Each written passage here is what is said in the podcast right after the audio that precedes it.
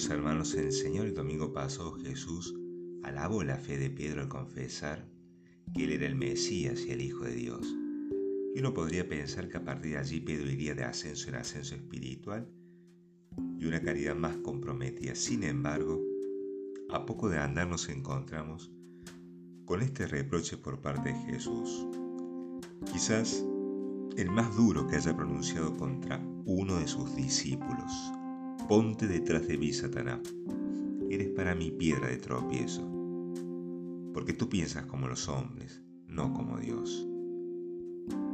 El domingo pasado, después de la confesión de fe, Jesús le revela su identidad y misión. Tú eres Pedro, y sobre esta piedra edificaré mi iglesia. Identidad y misión que descubre todo aquel que está dispuesto a escuchar al Señor en la oración. Lo que queda claro que si bien es cierto, Pedro escucha, también es cierto que tiene que crecer en su capacidad de escuchar. El Hijo del Hombre tiene que ir a Jerusalén, les decía, y padecer allí mucho por parte de los ancianos, los sumos sacerdotes y escribas, y tiene que ser ejecutado. Hasta allí parece que Pedro y el resto de los discípulos escucharon, y eso habrá conmovido su corazón, pero Jesús sigue diciendo, y resucitará al tercer día. esta parte parece que no la escucharon, porque si bien es cierto habla de sufrimiento y muerte, también habla de resurrección y vida. Pareciera que los discípulos impactó la primera parte y no pudieron escuchar el mensaje completo. Y esto es porque el miedo de tener que pasar ellos mismos por los sufrimientos de Jesús, el miedo fue un obstáculo para escuchar la buena noticia de la resurrección. A nosotros quizá nos puede pasar lo mismo. El miedo que nos da seguirlo a Él, sobre todo en situaciones en las cuales hay dolor, sufrimiento, que puede ser la enfermedad, la muerte, el fracaso en general, situaciones que además nosotros consideramos injustas.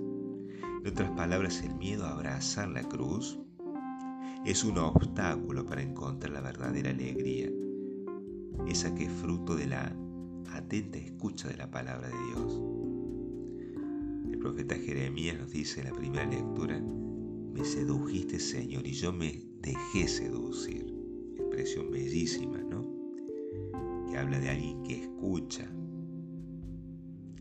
Y esa escucha, a pesar de lo adversa que fue su vida, eh, había un fuego en su interior que, que lo hacía salir a predicar, a ser un gran profeta. Jesús reprocha a Pedro para que recuerde su identidad y misión.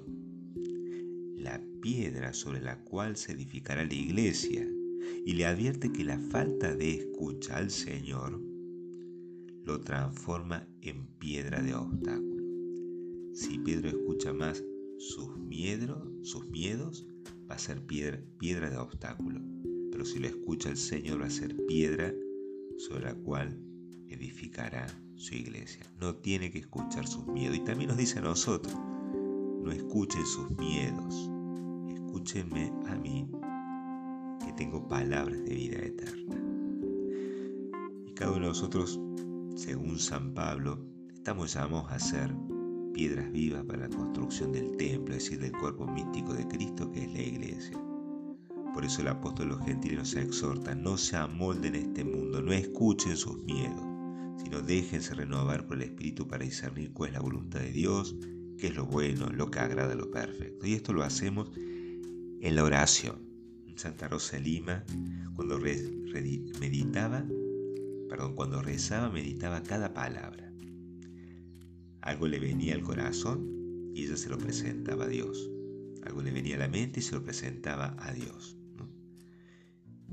Ella nos enseña que debemos perder el tiempo, entre comillas, en la oración, que en definitiva es la mejor manera de invertir nuestro tiempo. Quizá nuestra oración es muy mecánica, no, no registramos las palabras que dijimos, no nos damos cuenta.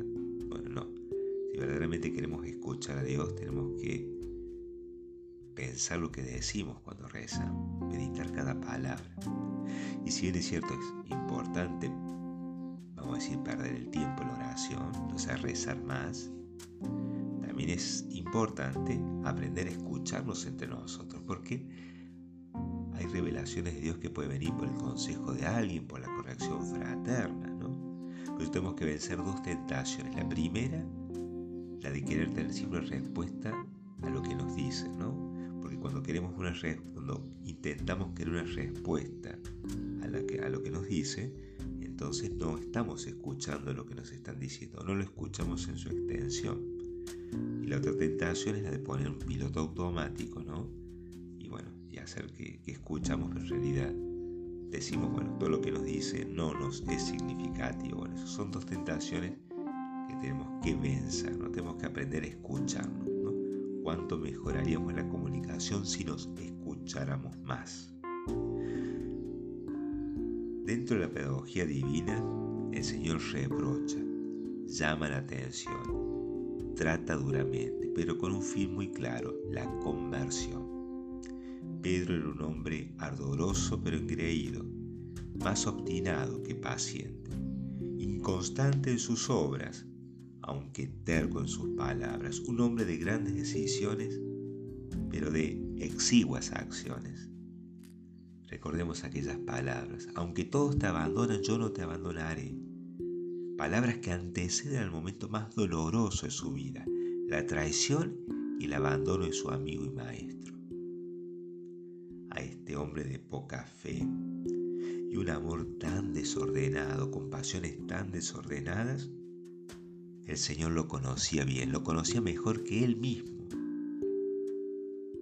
Y sabía que en lo más hondo de su corazón había un Pedro que quería seguirlo, que lo amaba y sufría mucho sus flaquezas.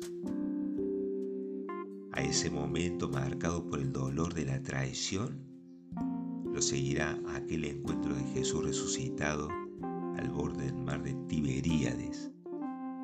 La triple negación dará paso a la triple confesión de amor.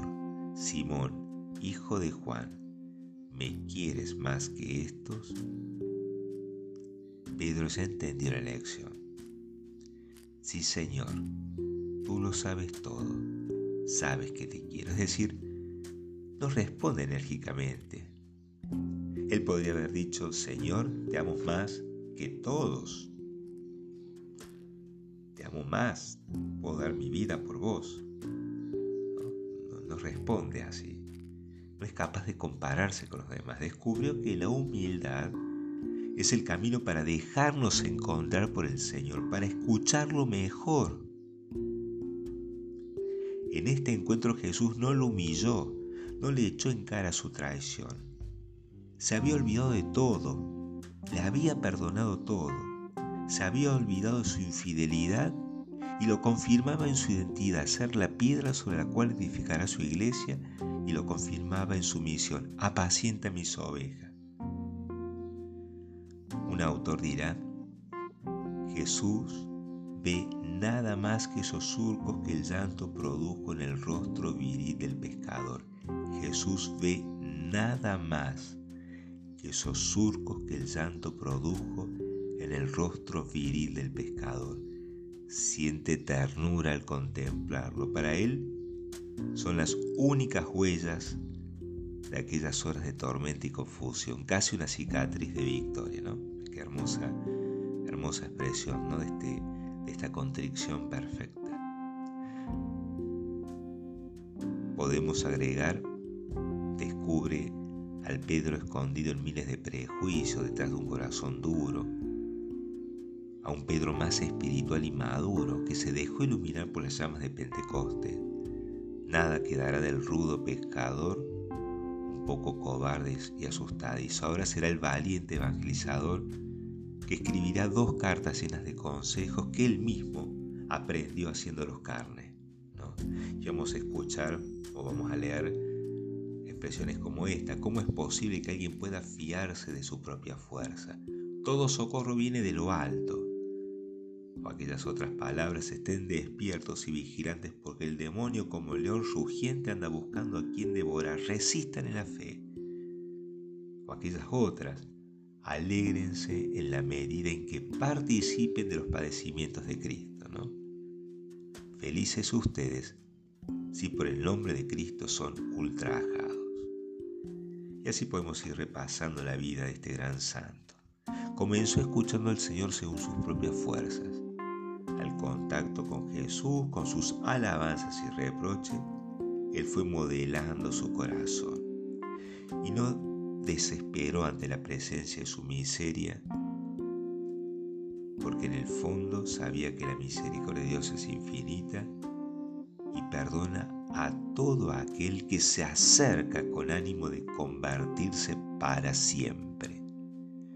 Pidamos al buen Dios, por intercesión de este gran santo, la gracia de saber escucharlo, buscar cambiar lo que nos aleja de Dios y ser traspasado por su amor misericordioso que todo lo convierte. Que así sea.